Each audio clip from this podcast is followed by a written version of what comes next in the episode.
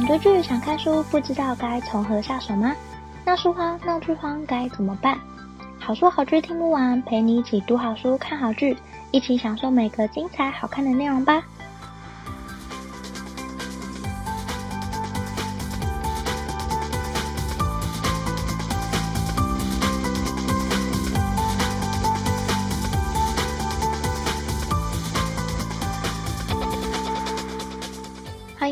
好书好剧听不完，陪你一起读好书、看好剧。大家好，我是 Jenny，好久不见，非常开心再度回到节目上。其实已经大概停更一个月了，不晓得大家最近好吗？最近这一个月，其实我因为要换工作的关系，显得有点忙碌。就代职找工作，其实是一件很有难度的事情，因为你要在下班的时间准备投履历，准备面试资料，还要请假去面试。我觉得这一切的一切对我来说都还蛮负担的，所以这个月就突然觉得没有什么时间好好准备一集节目。不过还是有持续的在看书，只是最近看书的频率或者是时间相较以前并没有那么的长。但是今天还是要分享一本我觉得很棒的书给大家。我觉得这本书它是我以前比较没有接触过的类型，是一本散文，它也可以算是一本心灵励志书。我觉得它的书名非常非常棒，我觉得很适合推荐给任何一个你在人生里面有点迷失的你。这本书叫做《自己的人生按照自己的节奏来没关系》，是一本韩文的翻译散文。这本书致有致一些人。跟我刚刚讲的类似，他写说，致那些费尽心思为他人活却迷失自己的人。我觉得我很想把这本书送给我自己，但是我觉得仅止于书名的部分是非常非常适合我自己的。里面的部分，我觉得作者他有他现在自己的生活步调，所以他里面写的内容还蛮多，是写到他自己的职业身份。然后他如何兼顾一位母亲这样的角色，所以里面很大部分是写给孩子的，我觉得有点像是妈妈送给小宝宝的一个情书，一本情书。这里面有很多提到他对孩子的寄望，或者是他在孩子身上学到的东西。那今天要来跟大家聊聊这本书，叫《自己的人生按自己的节奏来没关系》。这本书是新经典文化二零二三年八月的时候出版的。我自己觉得，最近像这样子类型的韩国散文或者是韩国翻译书，其实在台湾变得越来越多人在关注。然后他也有写到是少女时代润儿公开推荐，也是 KakaoTalk 最想当礼物送人的书第一名。我觉得某部分可能是因为这种题材最近越来越火红。就是关于自己的人生要怎么过，或者是摆脱他人视线这样子的议题，其实最近这几年越来越多人持续的在关注，或者是实践这件事情。那这也让我自己产生了转职的勇气。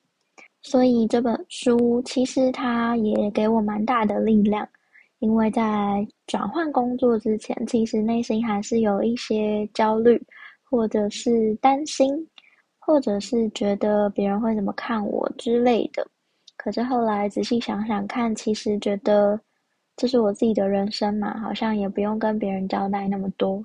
所以我觉得自己这一次的转职，与其说是一个任性的选择，不如说是一个勇敢的决定。这是我想要送给我自己。好，好奇怪，我突然在节目里揭露自我。其实最近我在学习如何在节目中揭露自我，因为我觉得每次做的一个节目，好像都跟大家保持一点点的距离，就是我好像都是一个来把一本主题讲完，然后就消失在这个节目里面的一个影子。但后来观摩了蛮多 podcast 的节目，觉得好像偶尔揭露一点自我，是做自媒体一个蛮好的，或者是。它会让你跟别人的节目与众不同的地方，所以最近在试着练习。如果你觉得我说的很烂，欢迎留言给我，因为我发现大家都没有在跟我互动，我觉得好无聊。但是如果你最近也有一样的心情，或者是你觉得这本书很适合推荐给你身边的人，那也非常非常欢迎留言给我。我希望跟大家有更多的互动。那今天介绍这本书的方式，会用我自己觉得里面特别特别喜欢的几个篇章来跟大家分享，让大家了解一下这本书里面大概在讲什么。那在分享之前，我想要先跟大家聊一下这本书的前言。作者呢，他是一个当了十年的作家，他依然觉得写作这件事情对他来说非常难。他觉得除了写作很难之外，可能开车他也会不小心撞到后面的后照镜，或者是他自己常常迷迷糊糊的。这样的他当了妈妈，然后资历不超过三年，他依然觉得育儿这件事情很难。他本来以为母爱是生下小孩之后就会自动出现的，但是当他抱着孩子的时候，他却不免害怕起来。他发现生完小孩之后，他更强烈的感受到因为孩子而天翻地覆的人生。我觉得这些话会对于一个女性来说是非常真切存在的，因为我觉得这社会有很多的框架是被加诸在女生身上的，可能会觉得母亲这个身份天生就是要爱孩子，母爱这件事情是与生俱来的。可是，事实上真的是如此吗？我相信真的会有很多的妈妈对孩子是无怨无悔的付出。可是，我也相信世界上有一群女性，她们会因为要转变成母亲身份，同时期待，也同时觉得很害怕。那这也是这一本书里面有某部分在探讨的问题，就是女性主义或者是妈妈这个身份。但是作者虽然这样讲，不过他后面有很多很多提到了孩子，然后很可爱的小故事，那些也是我非常非常喜欢的部分，待会也会跟大家分享。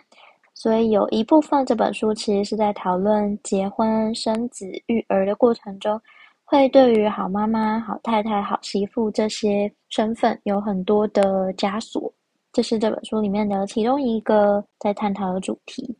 然后另一个主题是我刚刚分享的，就是他跟孩子之间的相处，或者这本书某部分也是他送给孩子的一本情书，是他跟孩子之间很可爱的小故事，这也是这本书在探讨的主题。还有另一个部分，我觉得是他对于他的人生有哪些的期待，或者是他对于人生有哪些见解或看法，然后他怎么实践这些见解的。那接下来就会在这一集里面分享三篇我觉得很棒的内容。第一个就是他跟孩子之间的相处，这一篇叫做《谢谢你爱着这么渺小的我》。因为作者他的平常身份是作家，但他也同时在兼课教书。那有一天，他连续两天忙着授课、上课和写稿，所以孩子回家之后都是由她老公带。她在忙碌的过程当中，会看到可能老公传来孩子的照片、影片，她就忍不住看了好多次，然后就突然觉得好想回家了。那她搭乘捷运、走路去换公车，花两小时才回到家。她按下玄关的密码的时候，就听到小孩咚咚咚咚咚咚飞奔过来的声音。玄关门都还没来得及完全关上，孩子就露出世界上最幸福的笑容冲过来。我觉得光是这个画面，用想象的就觉得非常幸福。然后他就跟孩子说：“志浩，妈妈好想你，跟爸爸玩得开心吗？妈妈爱你哦，亲一个。”作者说：“我还没来得及换好衣服，就忍不住抱住志浩，送上一个吻。就在我正打算起身的时候，孩子却赖在我的膝盖上不肯下来。我们就这样亲密的磨蹭脸颊好一会儿，孩子才跑向爸爸。然后这时候作者就跟孩子说。”妈妈洗个澡再过来，你跟爸爸一起吃爆米花。然后作者走进淋浴间，他就听到志浩在门前不断的来回，同时发出喊叫声。他才刚吃了爆米花，就跑来确认妈妈出来没有。之后拿起一个玩具，又跑来确认妈妈出来了没有。他说听到孩子蹦蹦跳跳的声音，他就忍不住笑了起来。他说：“他洗完澡之后，小心避免发出声音，稍微把门打开。一听到细微的声响，志浩随即三步并作两步跑了过来。作者就觉得说，他自己算什么啊？这样微不足道的我，何以让你这样爱着我？谢谢你，只因为我是你妈妈，就给我满满的爱。多亏了你，微不足道的我在这个夜晚也因此耀眼了起来。这篇是我看完整本书之后，内心觉得最可爱，也觉得最棒的一篇，就是作者跟孩子之间的相处非常非常的幸福，会让人很向往这样的生活。可是同时也会觉得，这可能只是育儿生活的幸福片段之一。可是育儿生活还是有很多可能崩溃的时候，是作者没有写在里面的。然后接下来要跟大家分享的这一篇是针对于好妈妈、好太太、好媳妇这样的身份会有的枷锁，作者写了一篇，这一篇叫做《不完美也没关系》。他写说，把育儿家事都交给老公，那会变成什么样子呢？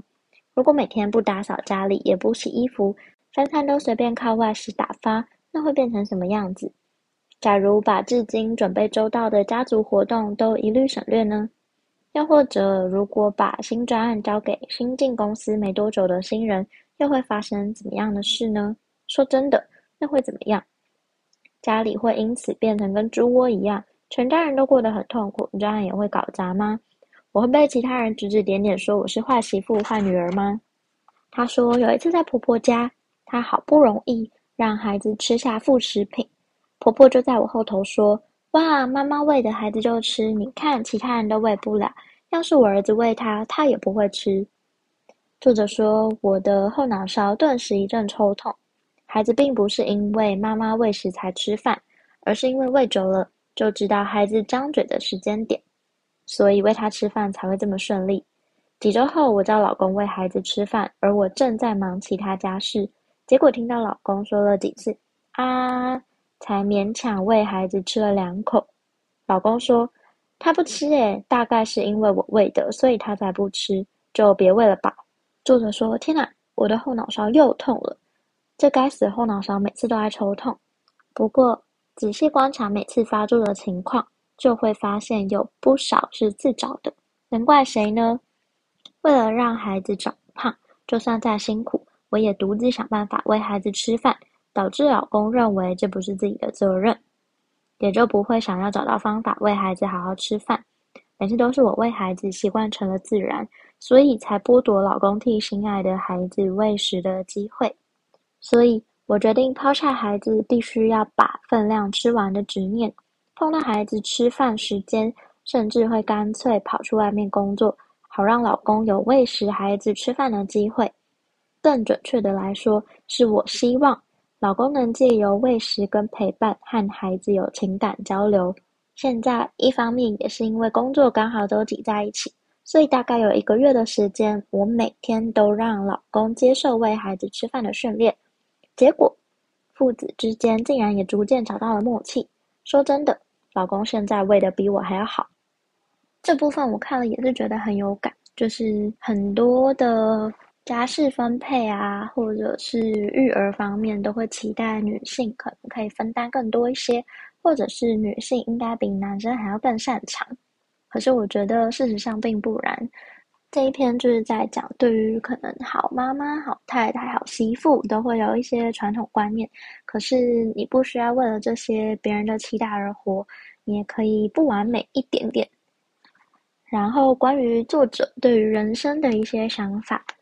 有一篇我觉得是现在可能比较少人讨论的范围，因为我觉得这种心灵励志书，很多时候都变成一种心灵鸡汤，或者是告诉你说人生那样也很好，或者是那样也没关系，就这种。但这一篇非常特别，叫做《可以离婚吗》？他在讲的是一部漫画，叫做野原广子的漫画《可以离婚吗》？这个漫画里面有一个结婚九年。在他人眼中拥有平凡家庭的家庭主妇叫祥子，她陷入了苦恼。祥子有个勤奋上进而且善良的老公，还有两个可爱的孩子。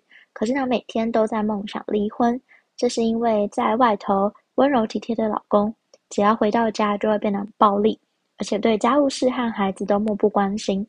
听到生病的老大彻夜大哭，无情的老公却说：“那我去外面吃完晚餐再回来。”反正我待在这里也帮不上忙啊，接着就出门去了。祥子担心孩子有个万一，所以彻夜守在孩子旁边。丈夫冷漠的态度让祥子感受到什么是刻苦的孤单。他说：“虽然大家都是在隐忍中生活，但这样做真的幸福吗？两个人之间的冲突越来越深，就算不相爱也不怎么样。双方又完全无法对话和沟通的情况下，以家人之名维系关系是最正确的吗？”这边就会让人反复的去思考，就是婚姻之于人的意义到底是什么呢？那作者有写到说，因为两个人相爱，所以步入了婚姻。为了能过得更幸福，所以生下孩子。可是怎么却只觉得越来越孤单呢？真是太讽刺了。那这一篇有继续说，祥子带着总有一天会离婚的想法，盘起生活费，也时不时到处去看房子。最后听从别人的建议说，你就带着被揍的觉悟，把心中的不满告诉丈夫吧。所以祥子就对丈夫说了过去自己为了维护家庭的和平而忍住没说的话。最后祥子说了：“我们离婚吧。”如今要和孩子们展开新的人生，可是这一次扯住祥子后腿的却是孩子们。孩子们说：“我们想和爸爸一起住。”最后祥子没有离成婚，但是书本的最后一页却以这几句话做结尾，说：“人本以为结婚就会带来幸福。”现在却觉得唯有离婚才能幸福，但是就算结婚无法带来幸福，离婚也无法保证就能幸福。这几句话我觉得很像把头脑里面的钟敲响了，有一种嗯，好像不知道怎么做才对的感觉，或者是感觉看完会更迷惘。但实际上，我觉得所有人生的选择都必须要自己承担后果。并没有所谓的对或错，我觉得只要你想清楚，并且愿意承担后果，就不要太担心后面会发生什么事。毕竟你都已经选择承担后果了，那就勇敢的做决定吧。然后之前看过一些心理学的书，当时是这样写的，当时是说人很常会有一种时间过了之后就觉得当时那个决定好像是对的的这种错觉，所以。其实你做什么决定都不用太担心，因为时间久了之后，你会觉得当时那个决定好像是对的。就人都会觉得自己过去的某一个瞬间的决定好像是对的，所以我觉得做决定的当下，大家其实不用压力太大，因为回头过来你再看当时的决定，你会觉得嗯，那是一个好决定。那今天的节目就到这里，希望你会喜欢今天的内容，也很期待你们留言跟我分享你最近的想法。我自己觉得这本书带给我很大的动力，因为它让我想明白了，这是我自己的人生，我并不需要向谁交代，所以我现在或我未来在哪里工作，其实也不用向别人交代。这是我最近看完这本书的想法。不知道你最近觉得你的人生过得怎么样呢？欢迎留言给我，或把这一集分享给你觉得身边非常需要的朋友或者是家人。更欢迎你把这一集分享在你的社群或者是 IG Story 上面，分享给更多人。希望你会喜欢今天的分享，那我们下次再见喽，拜拜！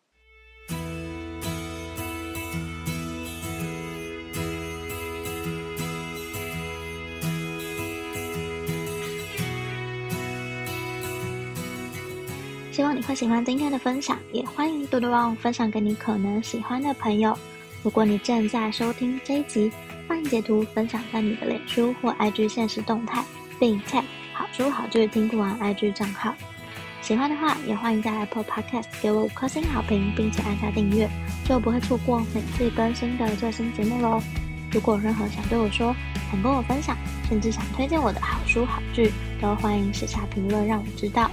或者大家好书好剧听不完粉丝专业或 IG 私讯我，也欢迎加入好书好剧分享会脸书私密社团，会有我或其他成员近期看的好书好剧分享。不定期也会有社团限定活动可以参加哦，有兴趣的话，欢迎上脸书搜寻“好书好剧分享会”，很欢迎你一起加入。如果你想更支持我的话，也欢迎请我喝杯咖啡。真的非常感谢听到这里的你，你的每一个聆听、鼓励或批评，都能激励我做出更多更好的节目内容哦。好书好剧听不完，陪你一起读好书、看好剧。我们下次再见，拜拜。